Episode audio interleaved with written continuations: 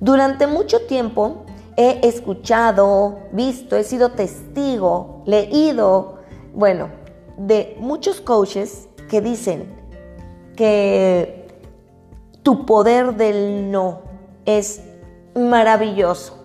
Y te invitan mucho, ¿no? Y utiliza tu poder del no y el poder del no y el poder del no. Okay, sí es cierto, es verdad que tenemos ese gran poder del no, al igualito que tenemos el poder del sí, ¿eh? Que esa es una parte que a veces no se toca. Y el poder del sí es igualmente valioso.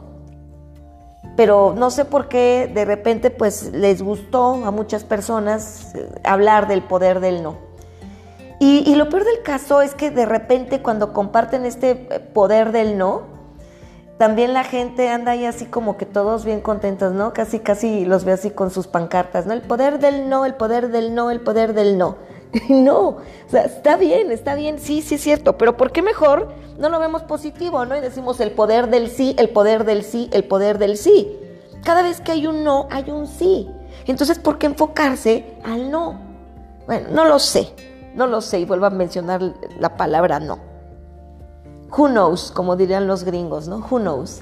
Bueno, aquí lo importante es que ya sea sí o no, tú estás asumiendo o deberías de asumir responsabilidades, porque cada uno conlleva, desde luego, consecuencias que a veces no somos capaces de asumir.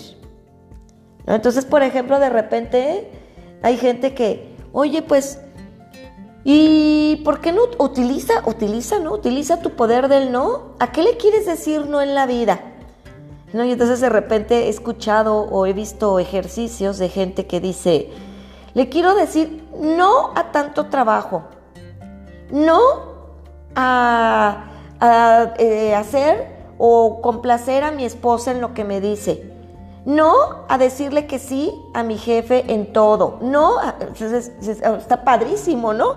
Es así como que la carta Santa Claus, ¿no? Así como de verdad de repente veo estos ejercicios del poder del no como algo honestamente y tristemente muy infantil, muy inmaduro, ¿no? Diría Freud, un, psicoterapeuta para quienes no lo ubiquen, eh, un eh, gran personaje del psicoanálisis, el máster, el padre del psicoanálisis, dice Freud, ¿no? O sea, dejándote llevar desde el ello, dejándote llevar desde esa parte que realmente pues no regula. Y a ratitos está padre, ¿no? Porque te sirve como de catarsis, ¿no? Y sueltas y no a esto y no a aquello y no a aquello, ¿no? Entonces está padrísimo eso, yo, yo no lo niego, qué bonito, pero a ver, aterricémonos en la realidad. Si tú me estás escuchando, seguro, bueno, prácticamente seguro que tienes más de 18 años. Seguro que tienes la capacidad para entenderme y por eso me sigues y por eso me escuchas. Y por eso yo sé que tú vas a poder empatizar conmigo cuando te digo esto. Y te digo que cuando decimos no, es importante hacer un análisis de qué consecuencias conlleva ese no. Por más simple que sea. Si yo digo no, voy a decirle no a, estarle complaciendo a mi esposa en lo que me pide, ok, está bien, cuate. Nada más responsabilízate de cómo tu relación se va a modificar. Y a lo mejor, claro que puede valer la pena. es más, en el mayor de los casos vale la pena. Pero sí asume, revisa, mide las consecuencias, analiza. ¿no? Los latinoamericanos estamos muy cortos realmente en esta cuestión del análisis. No nos enseñan a analizar mucho, en general estoy hablando, ¿eh? no digo que todos. Y también, claro que la cultura está cambiando, pero en general no analizamos mucho. No decimos, ya tomé mi decisión, ay, qué padre. Analizar implica que nosotros, así como una especie de dominó, digamos, a ver, si yo hago esto, ¿qué fichas se pueden mover? Y esas fichas tienen nombre y cara. ¿Cómo se van a mover esas fichas? ¿Cómo voy a impactar a esas personas? ¿Cómo van a recibir esto que yo les diga? ¿Qué comportamientos van a tener esas personas? Y a su vez esas personas con otras y con otras y por lo menos llevar este impacto dominó a tres, a tres subsistemas, ¿no? A lo mejor si yo tomo una decisión con mi pareja, pues eh, mi pareja va a tener a lo mejor una cierta reacción, pero a lo mejor no nada más él, sino que también él se lo va a, comentar a, a, su hermana con la que más relación íntima tiene y entonces su hermana también cómo lo podría tomar, ¿no? Y a lo mejor también eso, en el caso de las personas casadas, lo haces con tu pareja y a lo mejor tienen hijos y también cómo va a afectar a tus hijos, ¿no? Entonces estás viendo todo tu entorno, cómo va a ser afectado. Y entonces ahora sí ya, de ahí puedes decir, ejerzo mi poder del no con toda la responsabilidad que alcanzo a ver, ¿no? Porque de verdad pues no podemos tener una bolita mágica para tener el 100% de información de cómo va a funcionar un poder del no.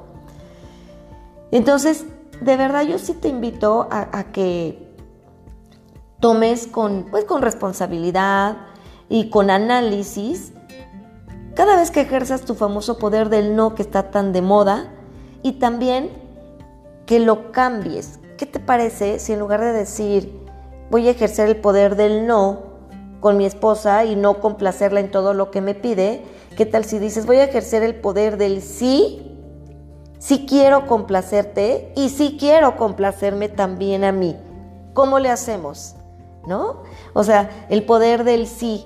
Eh, a lo mejor tú habías pensado en el poder del no, no más papas fritas porque me voy a cuidar. Entonces, ¿qué tal si ejerces el poder del sí? Y sí más verdura porque me quiero cuidar, ¿no? Entonces, nada más es como un poquito ponernos en mood positivo, es un poquito análisis, reflexión y tomar decisiones pues más desde la conciencia, que ya sabes que es mi palabra creo que mi palabra favorita, conciencia. Y bueno, pues espero que esto te sea de, ayuda. Y como siempre, ya sabes que me encanta dejar como tareitas, actividades, cosas que te ayuden a aterrizar. Entonces, pon en una hoja. ¿Qué no te gustaría ejercer? Modifícalos, cámbialos al sí y mide las consecuencias. Y con eso vas a tomar decisiones mucho más firmes, mucho más integrales en todo tu ser y por supuesto con más probabilidades de éxito. Te mando muchos besos como siempre y espero que nos escuchemos, bueno, me escuches, ok, nos escuchamos en la próxima sesión.